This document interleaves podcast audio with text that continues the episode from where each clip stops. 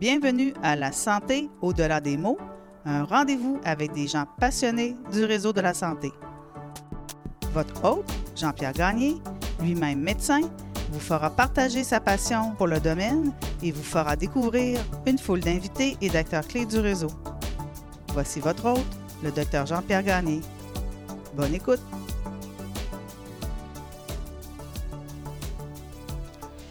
Alors bonjour et bienvenue à ce nouvel épisode du balado La santé au-delà des mots.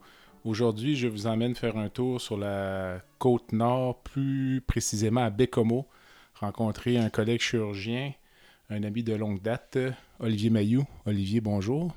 Allô Jean-Pierre. Olivier, je jetais un coup d'œil à ta biographie, puis tu mentionnais que le fait d'être entré en médecine, pour toi, c'était l'accomplissement du rêve euh, d'une vie. Effectivement, euh, ben, depuis aussi longtemps que je me souviens, c'est ce que je voulais faire. Euh, mes parents me rappellent ça. Je me rappelle même pas du moment où euh, j'avais autre chose. C'est sûr qu'on a des rêves d'enfant, mais ça a toujours été derrière ma, vision des choses. Ça devenait quoi, ce désir de faire de la médecine? On attrape ça où en bas âge? Ben, ma mère était infirmière. Euh, j'étais amené souvent à l'hôpital euh, avec elle. Puis ça me ça a juste piqué ma curiosité. Puis je suis embarqué là-dedans. Tu as débuté ta résidence en chirurgie en 2008, si je ne m'abuse. C'est exact. Puis tu as rencontré ta conjointe, euh, Hélène, au début de la résidence ou à la fin du cours de médecine? 23 juillet 2008, trois semaines après le début de, de la résidence. Puis euh, Hélène est chirurgienne également, avec toi à Bécomo. Exactement. Et euh, on est mariés depuis 2014 et on a trois enfants maintenant. Puis euh, au début de votre relation, vous êtes-vous posé des questions, à savoir deux chirurgiens ensemble, deux vies de fous? Est-ce que c'est, comment dire, plausible ou on, se remet en question tout de suite? Ou, ben ça, c'est une très bonne question. Ben, en fait, on, on, commençait, donc on ne savait pas tout à fait dans quoi on s'embarquait, puis le, rythme que ça aurait. Par contre, euh, rapidement, après la résidence, euh, on s'est dit si on est capable de passer à travers une résidence ensemble, il n'y a pas grand-chose qui va nous, euh, nous séparer. par contre, on avait beaucoup ces discussions-là avec d'autres collègues, d'autres amis. Est-ce qu'on serait mieux d'être deux personnes dans la même discipline ou dans le même domaine? il y a des pour et des contre. C'est sûr que c'est un rythme qui est assez rapide, mais par contre, euh, la compréhension des euh, difficultés euh, est, beaucoup plus grande et beaucoup plus facile. Donc ça, c'est un support qui, est très, qui est très important au moment de difficulté. Le désir de vous installer à Bécomo, c'était par choix aussi, par nécessité, j'imagine, parce que c'est pas, pas nécessairement facile de placer deux chirurgiens en même temps au même endroit? Exact. Euh, c'est un peu des deux, en fait, puisqu'on avait chacun des intérêts euh, dans les champs chirurgicaux, euh, mais pas assez d'intérêts particuliers pour vouloir faire absolument une surspécialité dans un domaine. On aime toucher à tout. et rapidement, la pratique en milieu éloigné, ou du moins la pratique généralisée de la chirurgie, nous est apparue comme le choix à faire. et ben, comme tu le sais, la distribution des postes euh, de médecine au Québec font que eh ben, il faut que les postes soient disponibles et dans des équipes qui sont plus petites en région que dans les grandes villes, trouver deux postes, c'est un petit peu plus difficile. Donc, euh, ça nous a pris trois ans euh, trouver l'endroit. Puis, il y a une opportunité qui s'est présentée à Bécomo, une ville extraordinaire avec un hôpital très bien équipé, avec une belle population. Puis, ça a été le coup de foudre à notre visite. Si s'ouvrait des postes plus près des grands centres, est-ce que c'est quelque chose que vous considéreriez à ce stade-ci? Ça dépend. On, les, présentement, on est très satisfait de notre carrière. C'est sûr qu'on ne sait jamais ce qui peut nous arriver. Un enfant malade qui nous nécessiterait de, de, revenir, mais euh, présentement, les euh, challenges qu'on a, la diversité de notre pratique, euh, il faudrait qu'on retrouve ce même type de pratique pour nous rapprocher. On n'aimerait pas diminuer euh, la qualité, de, du moins la qualité que nous, on perçoit de notre pratique. Euh, donc pour l'instant, euh, c'est pas quelque chose qu'on cherche activement. On est très bien où on est et on s'attache de plus en plus à notre région. L'avantage des petits centres ou des petites villes aussi, c'est que tu peux mener à terme plus de projets peut-être, comme notamment tu as mis sur pied un service de chirurgie bariatrique dans ton hôpital? Ben effectivement, le fait de. Les machines restent avec les mêmes rouages. Par contre, on les connaît beaucoup plus rapidement. On devient à l'aise avec les euh, interlocuteurs. Et souvent, les interlocuteurs ont, les mêmes ont plusieurs chapeaux. Euh, et euh, bien, quand on, fait partie rapidement de l'équipe, on est capable plus facilement, effectivement, ou du moins, c'est l'impression qu'on a, de développer des projets puis les pousser. Un autre de tes intérêts de longue date, là, parce que ça fait un certain temps que je te connais, c'est ton implication dans l'armée. Euh, ça, ça vient d'où, cette, cette, deuxième piqûre? Ben, en fait. Euh, quel, est son, quel est ton statut dans l'armée, d'ailleurs, pour commencer? Ben, en fait, moi, je suis euh, réserviste comme médecin spécialiste chirurgien. le désir de servir dans les forces armées, ben, comme je le disais en introduction, c'est quelque chose qui euh, qui remonte aussi à l'enfance, qui était un désir autre qu'un emploi. Euh, mais euh, ça m'a toujours resté dans la tête, j'ai toujours regardé. Et puis quand j'ai vu que j'avais l'opportunité de combiner les deux, bien, j'ai, après discussion avec ma conjointe, évidemment, j'ai décidé d'appliquer pour une carrière de réserviste afin de pouvoir continuer à pratiquer euh, la chirurgie, mais tout en servant mon pays euh, du mieux que je peux euh, avec les opportunités qui, se présentent à nous.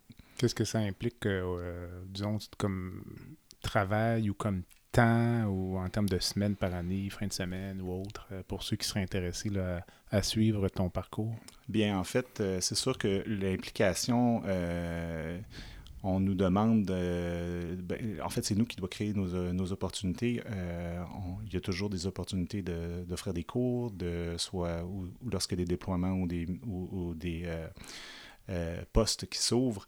ce qu'on nous demande, bien en fait, c'est de, de, évidemment de suivre la formation pour nous former et devenir autonome, puisqu'on reste, malgré notre profession, euh, lorsqu'on devient militaire, on, est un militaire avant tout. Puis, euh, par la suite, les obligations vont dépendre évidemment de, de chaque euh, corps de métier, puis de chaque unité également dans laquelle on, peut être employé. As-tu été déployé à date? Non, je n'ai pas été déployé à date. les, les opportunités ne se sont pas présentées. Par contre, j'ai eu beaucoup d'opportunités de cours, d'aller enseigner ou de recevoir des cours.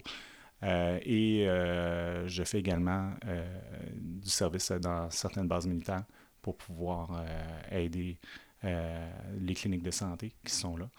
Donc, on se, trouve une manière de servir à notre façon. Si on revient un peu plus à ta pratique de chirurgien à Bécomo, c'est quoi la pratique d'un chirurgien en région éloignée en 2021? Bien, c'est sûr qu'on a la vision du chirurgien des années 50 qui faisait tout de l'orthopédie à la gynécologie, à l'urologie, à la chirurgie générale. Évidemment, j'ai connu un collègue qui a fait ça, qui a pris sa retraite à 75 ans. Je salue Dr Nadeau. Euh, et euh, évidemment, euh, cette pratique-là reste quand même très vaste actuellement, plus vaste que moi et ma conjointe pension. Euh, et euh, donc, ça va varier de, de, l'oncologie, de chirurgie euh, bénigne, hernière. Et en fait, comme je dis souvent les gens qui posent cette question-là, la limite, c'est la, la nôtre. Donc, c'est celle qu'on va se mettre. Par contre, il faut savoir respecter ses limites pour le bien du patient. Notre orgueil ne doit pas passer avant le bien du patient. Ça m'amène à l'autre question. Est-ce qu'il y a une forme de deuil à faire quand tu commences une pratique en région, puis tu arrives de ta formation en centre euh, universitaire où tu as fait un paquet d'interventions que dans les faits, tu ne peux pas faire, ou il n'y a pas le volume de pathologie, il n'y a pas peut-être les ressources de soins intensifs, d'imagerie médicale ou autre? Ben, c'est une excellente question, puis je suis content que tu l'amènes parce que c'est quelque chose qui est véhiculé, cette espèce de deuil où certains euh, parlent de suicide professionnel, puis en fait, euh, c'est tout à fait le contraire. Puis pour moi, c'est quelque chose qui me tient à cœur de faire découvrir la médecine spécialisée, peu importe la médecine spécialisée, que le domaine, que ce soit chirurgical ou médical. Euh, en milieu éloigné, c'est une pratique qui est très riche. On parle de chirurgie. comme un certain de nos professeurs nous disait d'être un péloquin, on apprend des gestes techniques et non pas des opérations et on les combine. Donc, en fait, tout ce que j'ai appris, même si je ne referais pas une opération comme un Whipple, les gestes que j'ai appris durant cette opération-là vont m'être utiles dans tous les cas que je vais euh, retrouver. Puis, des fois, on a des surprises. En étant éloigné, on n'a pas accès à, tous nos collègues, on n'a pas accès au transfert des fois rapidement, puis le patient doit rester avec nous, particulièrement des polytraumas ou quand il y a une tempête de neige. Donc, tout ce qu'on a appris euh, nous permet d'être outillés pour mieux servir notre population. Euh, et c'est en fait un défi qui est vraiment stimulant puisque comme on ne sait pas nécessairement tout le temps quoi on va trouver, et en fait, comme notre euh, notre spectre est large, on doit rester à l'affût tout le temps. Euh, on entend parfois parler de patients qui refusent de se déplacer vers les grands centres ou euh, est-ce que c'est quelque chose que tu as souvent dans ta pratique? C'est. On en voit. régulièrement, je dirais, c'est pas, c'est pas la norme. par contre, on doit, on doit toujours d'offrir si quelqu'un est, est, plus compétent dans une chirurgie qui est, qui dans lequel il y a une surspécialité et qu'on a l'opportunité d'envoyer le patient, euh, de l'offrir pour euh, les soins. Mais en fait, c'est notre devoir de l'offrir. Par contre, on reste dans la continuité des soins.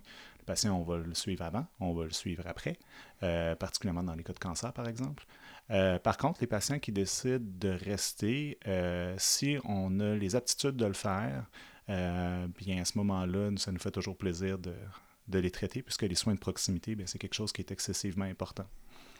Avec huit ans de recul maintenant euh, de pratique en région éloignée, si tu n'étais pas chirurgien euh, aujourd'hui, tu devrais faire quoi? C'est euh, une très bonne question. il, y a, il y a plusieurs choses qui m'intéressent. Comme tu le sais, j'adore l'histoire. Est-ce que je serais historien? Non, je pense plutôt un loisir qui est en permanence en, en background. Euh, j'ai euh, j'ai fait beaucoup de génie civil quand j'étais jeune, ben, en fait adolescente, avec euh, mon père qui est ingénieur civil. Probablement que c'est là où, que j'irais, puisque j'avais appliqué à l'université. C'était mon deuxième choix. Tu parlais de loisirs, puis j'ai une image en tête qui me vient, là, j'avais pas prévu t'en parler, mais ta passion pour les blocs Lego. ben, en fait, ça pourrait friser l'obsession aux, aux, yeux de certains, mais on va passer ça sous le, le, le comment dire, euh, on va appeler ça un loisir. Donc, euh, ça, tu as une collection euh, quand même impressionnante d'engins spatiaux et de toutes sortes de bidules faits à partir de blocs Lego. Ça, ça devient d'où, ça? ben, en fait, d'où ça vient, euh, pour la petite histoire, euh, en fait, ça a toujours été quelque chose que j'ai fait quand j'étais jeune, euh, pour tous ceux de ma génération, mais même les générations présentes, beaucoup ont, eu du plaisir. Puis moi, je, me suis toujours rappelé que c'était les seuls cadeaux que je voulais à ma fête, à Noël. J'avais un bon bulletin, des choses comme ça. Puis en 2015, ma conjointe me dit Qu'est-ce que tu veux pour Noël? J'ai dit ah, Je sais pas. Puis j'ai dit, ah oui, j'avais, du fun à faire des Legos. Puis elle, m'en a acheté un. J'ai retrouvé la passion. Puis euh, mon petit côté collectionneur, donc euh, des investissements, j'ai acheté des Legos plus rares. Mais euh, ce que ça permet pour moi, c'est un, c'est un moment de, de réflexion, un moment où je suis seul. On, peut passer des heures et des heures, mais c'est sûr que dans notre, dans notre train de vie actuel, c'est difficile mais euh, tout en étant manuel, en, faisant quelque chose avec nos mains, en réfléchissant, suivant un plan, euh, conceptualisation 3D, en même temps aussi en regardant la structure, euh, comment c'est fait en dessous, essayer de comprendre comment les ingénieurs ont créé ça pour que la structure se tienne. Quand il y a 7000 pièces, il faut que ça se tienne seul. Donc, pour moi, ça me fascine comment c'est fait. Puis on voit aussi l'évolution à travers le temps. Donc, c'est le petit côté collectionneur, le côté manuel, le côté zen, méditatif de cette, de cette passion-là. Si je me trompe pas, tu m'as déjà dit que les blocs Lego, ça, ne perd pas de valeur à toute fin pratique. C'est comme un, blue chip. Ben, en fait, c'est certaines théories, euh, mais effectivement, ça peut même devenir un milieu spéculatif. Euh, c'est sûr que quand quelque chose est produit euh, de manière finie, on sait qu'il va y avoir un nombre X dans le temps ben, ce nombre X-là dans le futur va finir par diminuer, puis il ne veut, pas créer une ratée. Mais ça dépend toujours. Quelque chose a une valeur aux yeux de quelqu'un, mais peut ne pas en avoir aux yeux d'autres. Par contre, avec la mondialisation, l'Internet, on trouve toujours euh, quelqu'un qui partage la même passion. Pour les gens qui voudraient pousser un petit peu plus loin, parle-nous donc un peu de ce qui est derrière l'industrie Lego, où c'est produit, euh, un peu, parce qu'il y a toute une structure qui entoure ça. Là. Ce ne sont pas des jeux euh, produits en chaîne euh, en Chine. Là, ben, en fait, c'est sûr que je suis pas un expert, mais euh, euh, j'ai, j'ai, lu, j'étais allé visiter Billund, là où c'est créé. Donc, c'est une, c'est une compagnie danoise, familiale, de jouets. et par la suite, le, fondateur, on commençait par des petites briques, mais le système n'était pas parfait. il manquait ce qu'on appelle à l'intérieur les petites croix qu'on voit. Donc, ça manquait de stabilité. Ça s'est tranquillement développé. Euh, et euh, les, euh, les modèles ont, ont, évolué, tant dans leur complexité que dans leur technique. par contre, c'est une entreprise qui a une, très belle philosophie puisqu'ils ont essayé de, de, faire une méthode Toyota d'envoyer une pièce construite en Chine puis une autre construite à, euh, en République tchèque, puis ça va être assemblé dans une usine au Mexique. Par contre, ils se sont rendus compte qu'une perte de qualité importante. Donc, euh, pour eux, c'était euh, impensable. Donc, ils sont revenus à recentraliser dans leurs usines. Mais évidemment, je ne suis pas un membre de cette entreprise, mais c'est la petite histoire que je connais. Ce qui augmente la valeur de, de l'industrie, si on veut, en, en, quelque sorte. Exact. C'est eux qui produisent le, plus grand nombre de pneus dans le monde. Et, voilà. Alors, euh, on quitte l'univers des blocs Lego. Euh, avec Como, tu es appelé à traiter euh, passablement de patients qui sont issus des communautés autochtones. au cours de la dernière année, l'affaire Joyce et Chacuan a choqué l'opinion publique. Donc, l'histoire de cette dame qui est décédée à l'hôpital de Joliette dans des circonstances difficiles et plus récemment, en considérant que cet épisode est enregistré au début juillet 2021, il y a eu la découverte euh, de multiples tombes sur des sites d'anciens pensionnats euh, au Canada. Par exemple, 182 euh, tombes qui ont été découvertes au pensionnat Saint-Eugène près de Cranbrook, 751 tombes anonymes détectées à Marival en Saskatchewan, 215 à Kamloops. Euh. Mais toi, de ton côté, qui évolue dans un milieu qui est plus près de la communauté autochtone que je peux l'être à Québec, est-ce que c'est des événements ou des incidents qui sont discutés ou c'est un petit peu euh, laissé de côté pour diverses raisons, un malaise ou euh, autre?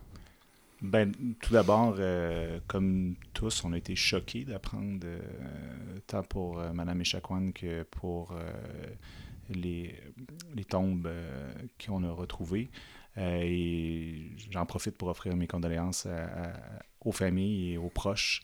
Euh, c'est sûr que nos communautés Inuits de la Côte-Nord sont très proches, en proximité. on a toujours, moi personnellement, j'ai toujours travaillé en collaboration avec, avec les communautés.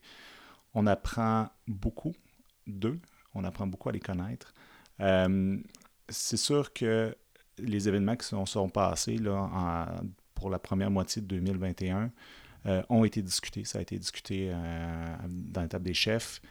Euh, notre hôpital étant en proximité, on a déjà des représentants et nous dans, l'établissement, dans la structure, et aussi des programmes pour s'assurer qu'il n'y ait pas de, de mésentente entre euh, les deux nations, entre ces. Euh, puis, euh, on n'est jamais à l'abri de gestes ou de pensées de personnes indépendantes, mais comme structure et comme organisation, je trouve que c'est une beauté de notre établissement de pouvoir travailler en collaboration avec nos communautés, et c'est une force en fait. Quels sont les enjeux ou c'est peut-être une question difficile, mais quel serait l'enjeu principal lié à la prise en charge de, personnes issues des communautés autochtones, selon toi? Ben, d'abord, il faut, euh, il y a une culture qui est différente. Donc, euh, et puis, euh, il faut, essayer de comprendre leur culture et de, respecter les gens. ils ont des réalités des fois qui sont différentes, l'éloignement, la langue.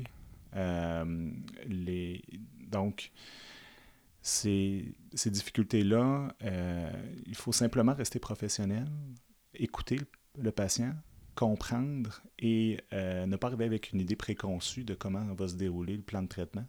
Il faut vraiment l'adapter au patient. Puis, euh, moi, du moins, c'est l'approche que j'ai avec, euh, avec mes clients autochtones.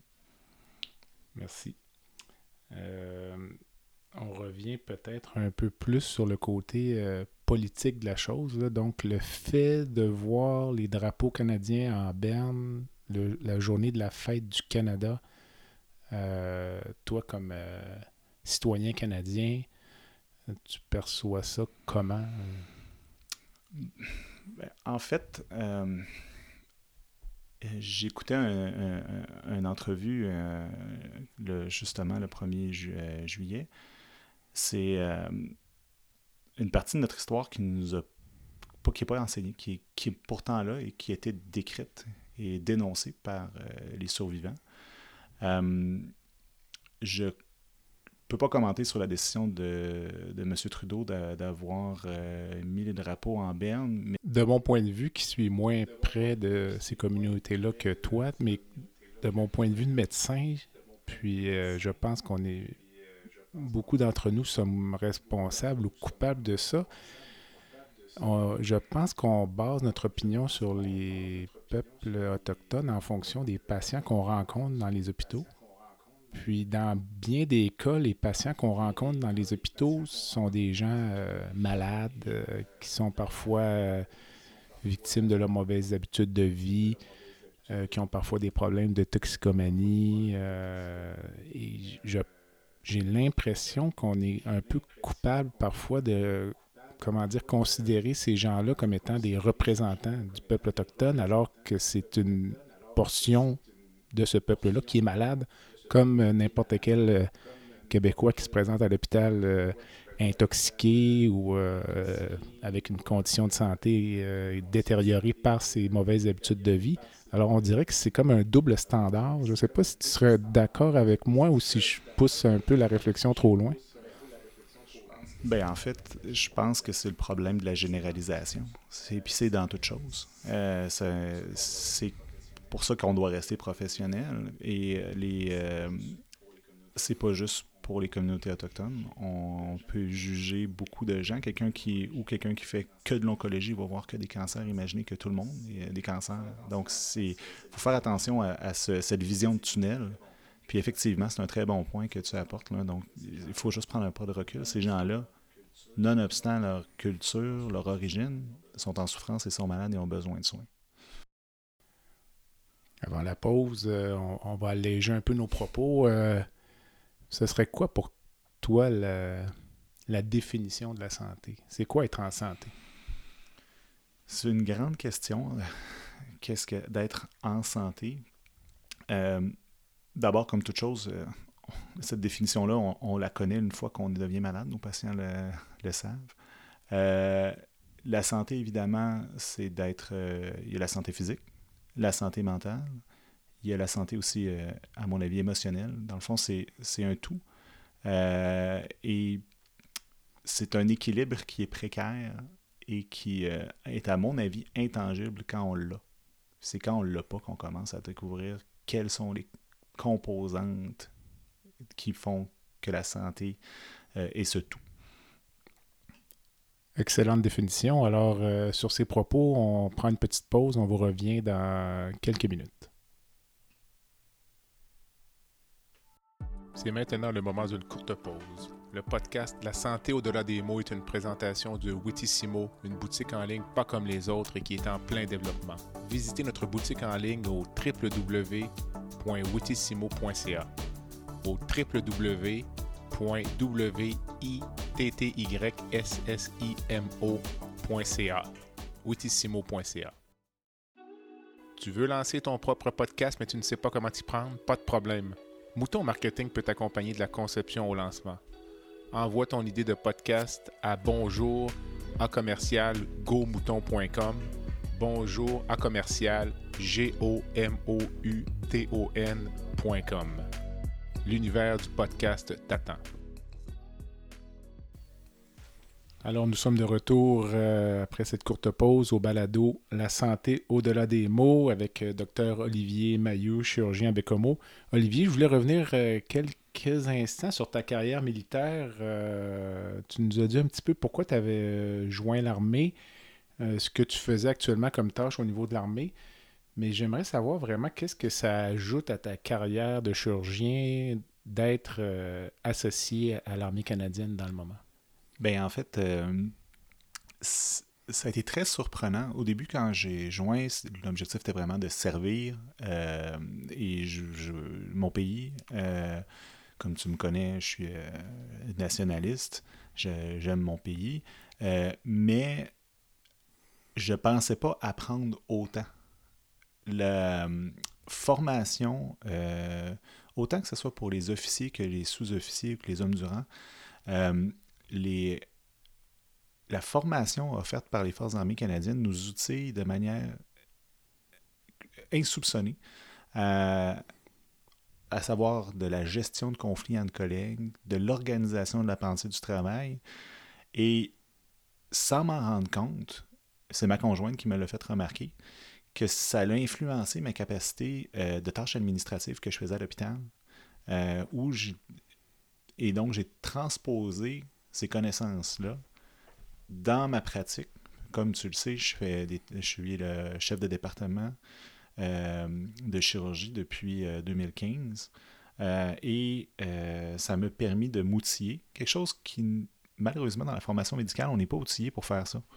Donc, c'est là que je suis allé chercher cette. et en plus, ben, ça fait partie d'une famille. On, fait. Les gens disent souvent que se crée un réseau de familles de base en base. Évidemment, je ne suis pas transposé de base en base, mais de cours en cours, en rencontrant du nouveau monde, on reste euh, très soudés, très en contact. Euh, et on apprend beaucoup. C'est excessivement enrichissant. J'espère juste pouvoir donner autant que j'en ai reçu.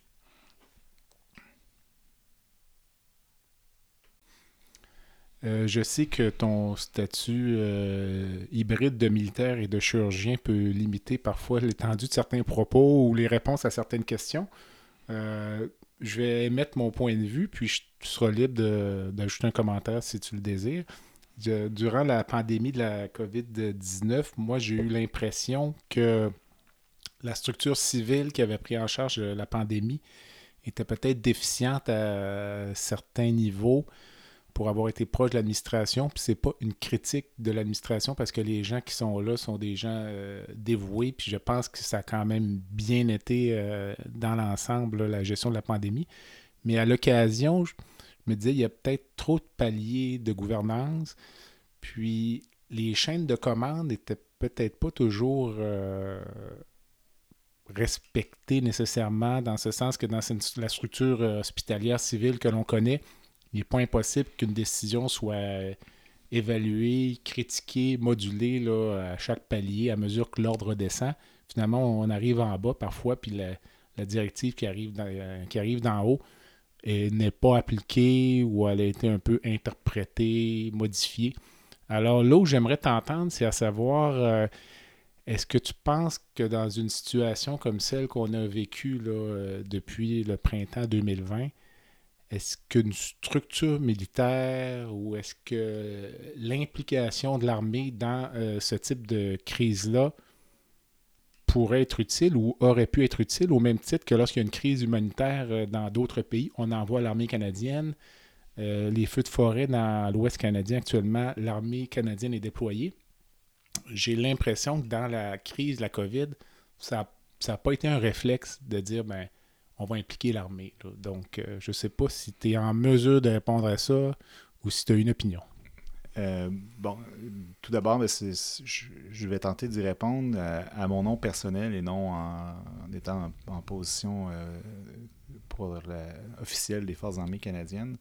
je crois que les interventions qui ont eu dans l'opération des opérations qui ont été effectuées dans les maisons pour personnes âgées, les CHSLD, euh, ont été d'un grand secours et je tiens à souligner le dévouement des soldats euh, qui sont allés euh, au front, parce que ça a été un combat, qui et c'est pas un combat pour lequel l'entraînement classique militaire forme. Ces gens-là ont agi avec professionnalisme et selon moi, ont été au plus haut standard qu'on peut s'attendre euh, du groupe des forces euh, de santé euh, de l'armée canadienne. Donc, effectivement, l'armée déployée, ça a été dans les inondations. Et pour, je crois que je n'ai pas été déployé moi-même, mais je crois que pour tous ceux qui l'ont été, ça a été un honneur de pouvoir servir nos citoyens, nos Canadiens, et de les aider en période euh, difficile, autant que ça pourrait l'être à l'étranger. Merci.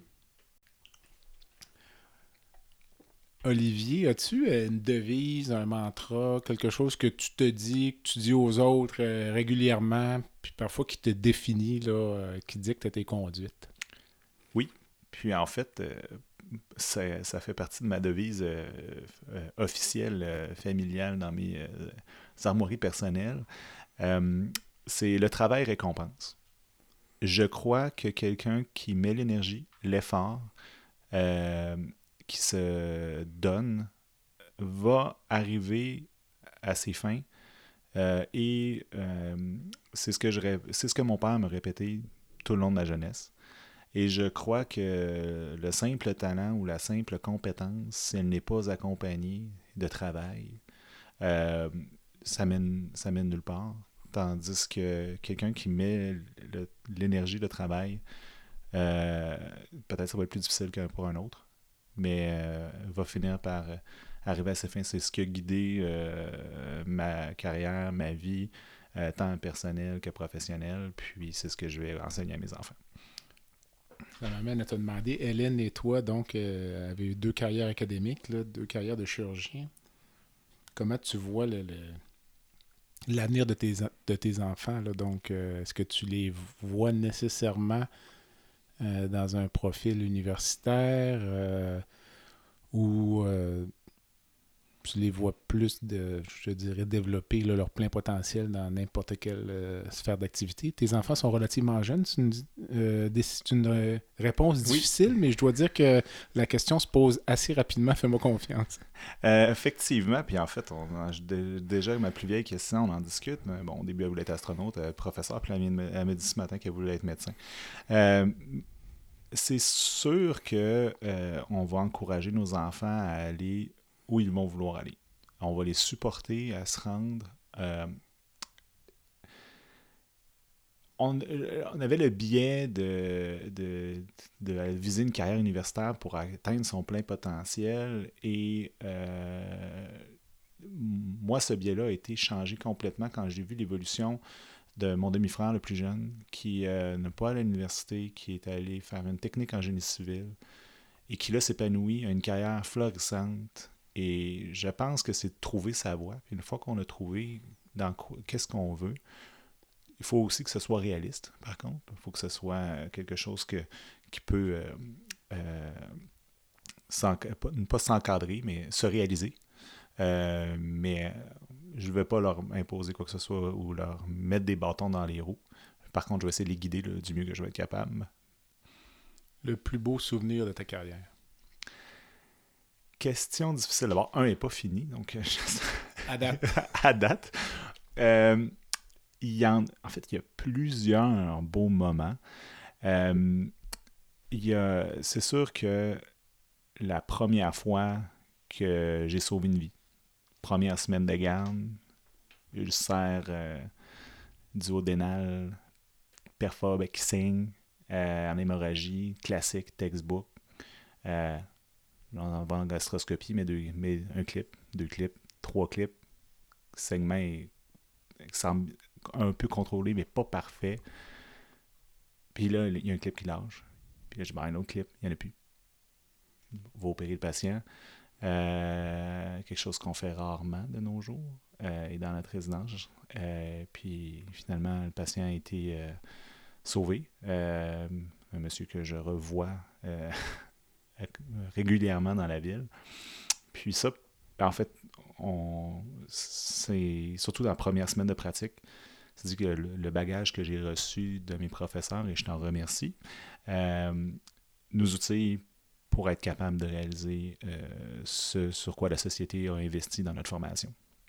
Tu as été chanceux, mais tu as tous les talents, là, mais tu as été chanceux d'avoir euh, du succès avec une telle intervention dans ta première semaine, parce que parfois, on entend l'histoire des chirurgiens qui sont confrontés à des urgences comme ça, puis le déroulement est moins favorable, puis parfois ça teinte euh, une carrière ou ça attaque un peu l'estime de soi. Donc, euh, les, astres étaient alignés pour toi cette journée-là. Euh, oui, c'est ça, mais c'est en forgeant qu'on devient forgeron.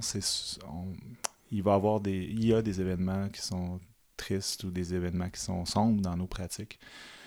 Par contre, euh, il faut en apprendre, puis euh, s'en servir pour nos prochains patients.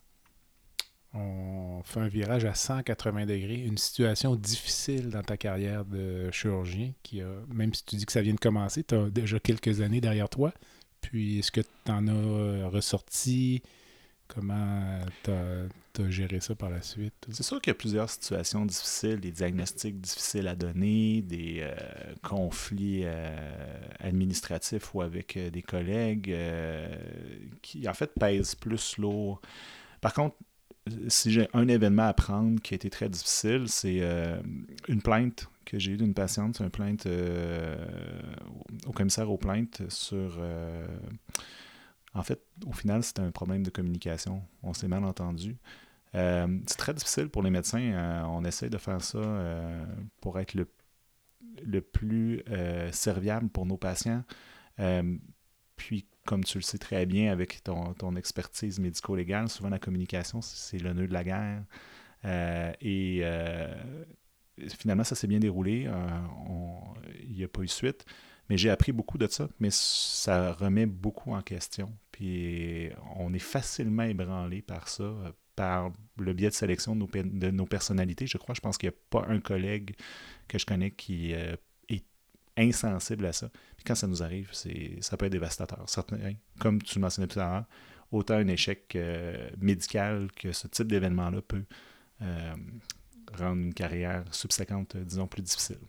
Ben, en fait, je pense, je connais, ben, je connais quand même les spécialités chirurgicales relativement bien, le secteur médical aussi, mais puis je dis pas ça de façon négative, mais je pense qu'on a tous un certain fond de narcissisme euh, qui vient avec la pratique. Est-ce qu'on une chirurgien à cause de ça ou ça vient avec le temps? Mais c'est vrai que c'est une c'est une blessure narcissique, c'est soit une plainte ou une poursuite médico-légale.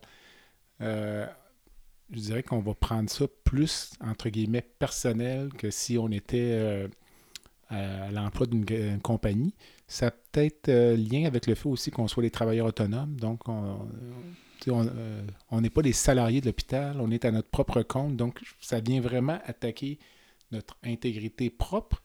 Puis là, je parle même pas de tous les enjeux liés juste à la, gestion administrative d'une plainte qui viennent consommer du temps, de l'énergie, euh, qui nous remettent, euh, comme tu le disais, en, question, puis qui nous amènent à parfois poser des questions quand même sur certains éléments de notre conduite, même si dans les faits, on n'avait pas rien à se reprocher. Il y a quand même un patient qui est insatisfait euh, face à nous. oui, c'est sûr que c'est une blessure qui vient pas tant dans l'amour propre que moi, personnellement, j'étais euh, très triste que cette patiente-là n'ait pas été satisfaite et, et qu'elle se soit euh, sentie lésée alors que c'était pas du tout mon intention. Donc c'est surtout ça qui, euh, est. Puis moi, ça m'a amené à changer certains aspects de ma pratique ou de ma manière de communiquer avec les patients.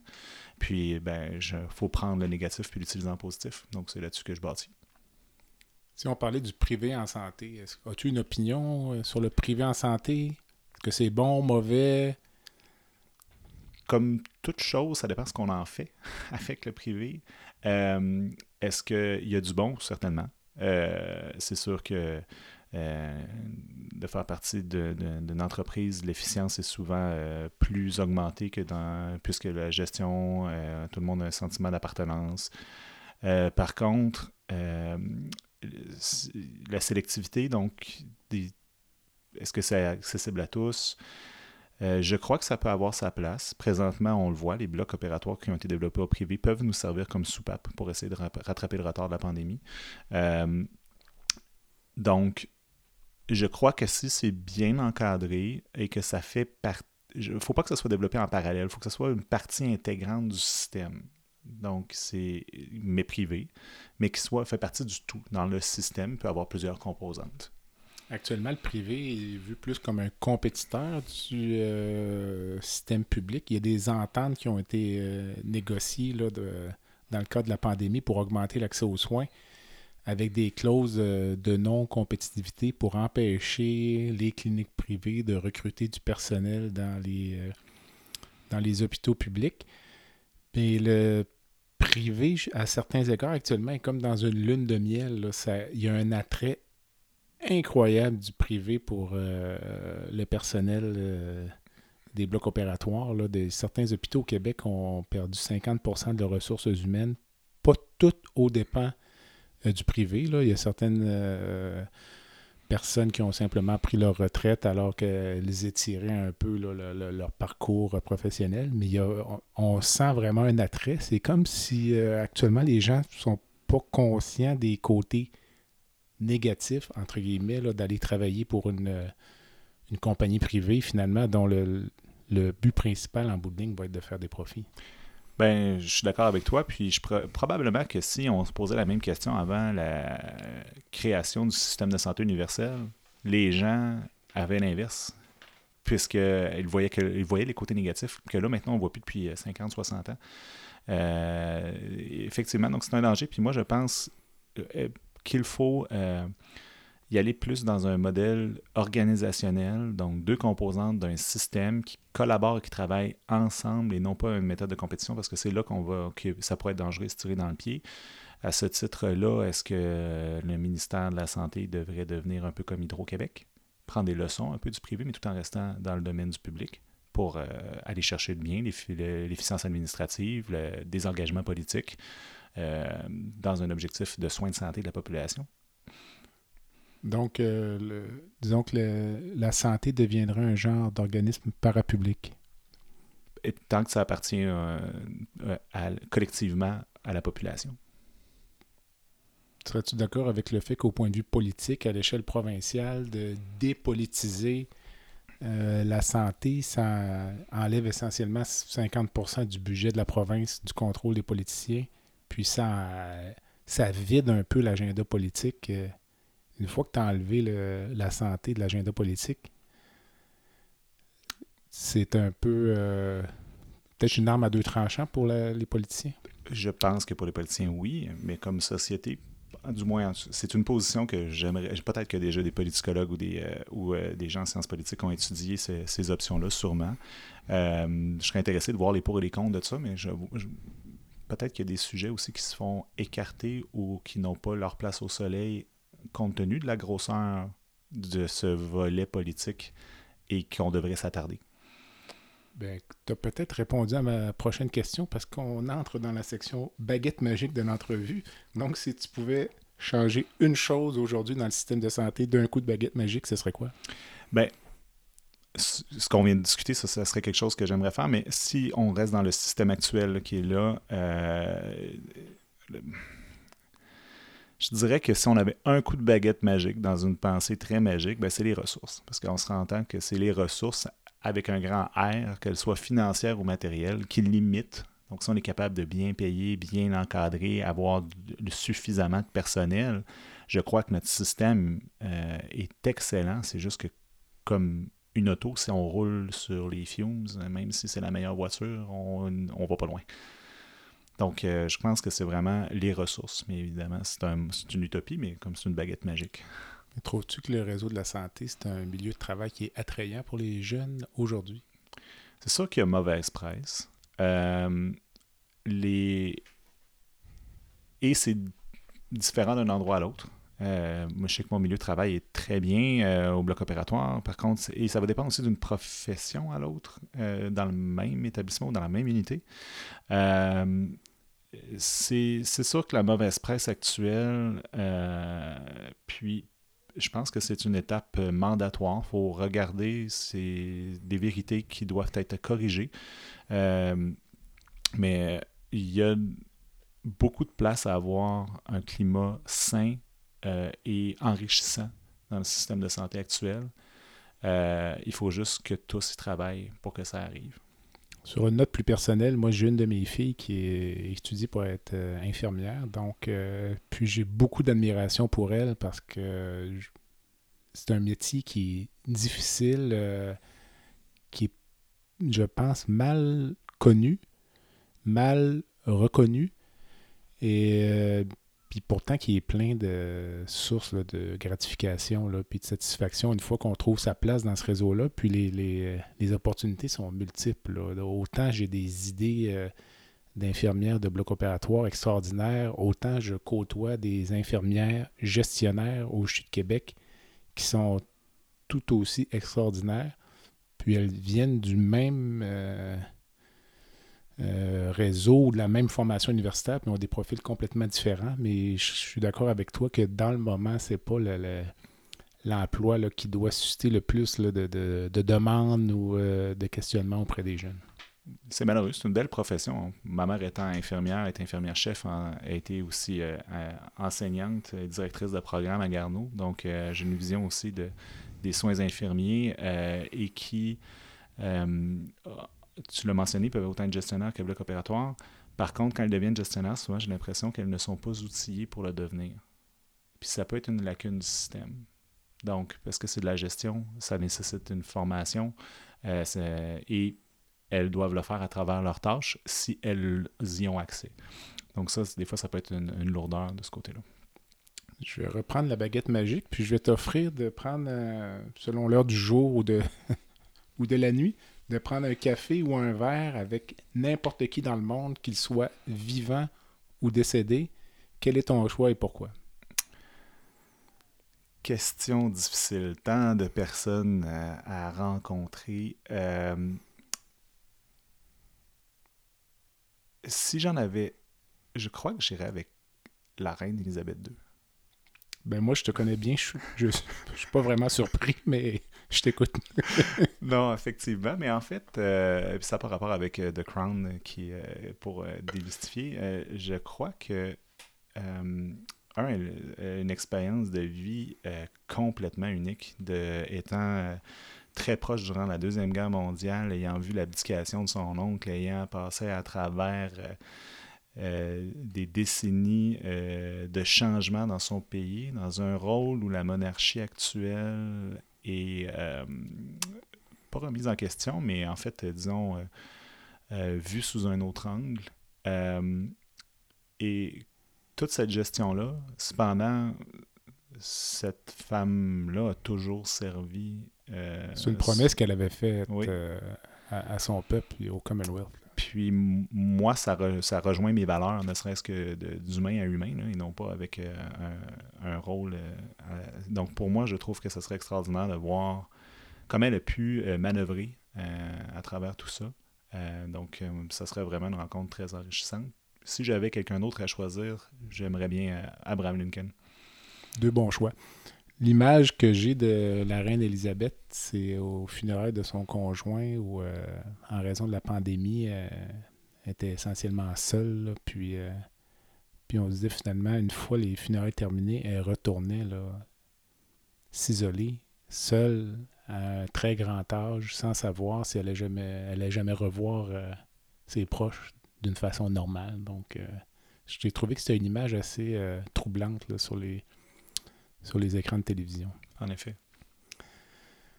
Olivier, euh, avant de nous quitter, parce qu'on est en fin d'entrevue, euh, je te donnerai d'abord le loisir de nous présenter une cause qui te tient à cœur, si tu en as une en tête ou, euh, à ce moment-ci.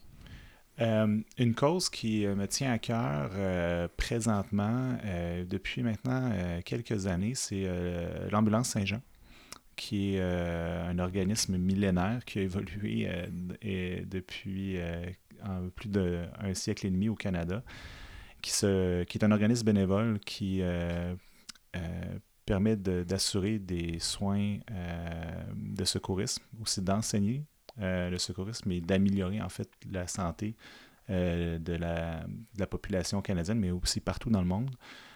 et c'est très inspirant de voir 20 000 bénévoles au Canada donner des millions d'heures cumulatives par année dans le but d'aider son prochain.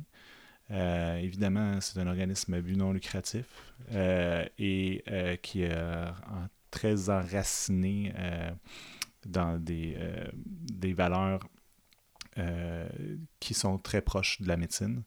Donc pour moi, maintenant, je, suis impliqué dans cet organisme-là et j'invite les gens à le découvrir. D'ailleurs, tu es très modeste parce que je lisais que tu avais remis sur pied le, secteur local de l'ambulance Saint-Jean dans ta région. Euh, oui, exact. Ben, je voulais joindre, puis la section venait d'être, la division venait d'être fermée. Euh, puis, bon, ben, je me suis décidé de me lancer euh, dans cette aventure-là, mais je suis épaulé par toute l'équipe provinciale et la division de Québec. Donc, je salue tous les membres. Et c'est une très belle aventure et j'ai une très belle réponse de mes collègues médecins, infirmiers, nanothérapeutes qui se sont joints dans une équipe qui, était inexistante, qui maintenant a grandi. Euh, puis tout ça dans le but d'offrir euh, des soins à notre population. C'est une belle perspective d'être au début de la chaîne de traitement alors que souvent on est à la fin. L'entrevue achève. Avant de nous quitter, aurais-tu un dernier conseil, une pensée pour les gens qui nous écoutent? Ça peut être euh, les patients, ça peut être des collègues médecins, ça peut être des étudiants de tout niveau là, qui envisageraient une carrière chirurgicale comme la tienne? Ben écoutez, euh, le message que j'aurais à dire, c'est euh, la médecine spécialisée en région est une aventure euh, inconnue. C'est, je pense, l'endroit qui va être à développer pour le système de santé. C'est une ressource inutilisée et ça va combler vos désirs professionnels et personnels au-delà de vos attentes. Alors, n'ayez pas peur, allez visiter, allez explorer c'est quoi. Et le pire que ça pourra faire, c'est d'augmenter vos connaissances et de mieux interagir avec vos collègues. Olivier Mailloux, merci. Merci Jean-Pierre. Alors, euh, vous avez écouté le balado La santé au-delà des mots. Nous vous remercions pour votre euh, écoute attentive. Je vous invite à visiter notre euh, site internet baladosanté.ca au B-A-L-A-D-O-S-A-N-T-E.ca. Sur le site, je vous invite à vous inscrire à notre infolettre. Vous pouvez m'envoyer des messages, me suggérer des invités, laisser un commentaire. Évidemment, je vous invite à vous inscrire au balado. Je vous invite également à visiter notre page euh, Facebook. C'est un projet qui est en plein développement et nous allons avoir d'autres invités tout aussi captivants que mon ami le docteur Olivier Maillot au cours des prochaines semaines. En attendant, je suis Jean-Pierre Gagné et vous avez écouté La santé au-delà des mots. À bientôt.